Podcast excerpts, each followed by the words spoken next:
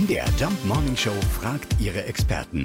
Fakt oder Fake? Ja, angeblich soll für uns die Zeit schneller vergehen, je älter wir werden.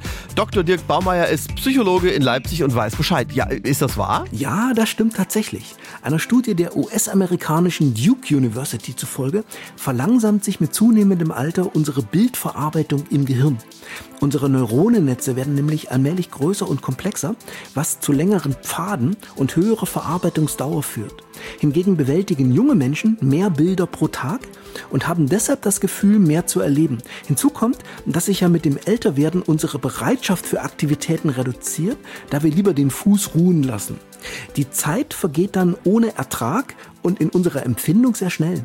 Die gute Nachricht ist aber, dass wir mit innerer Zweidrittelmehrheit jederzeit unsere seelische Verfassung ändern können.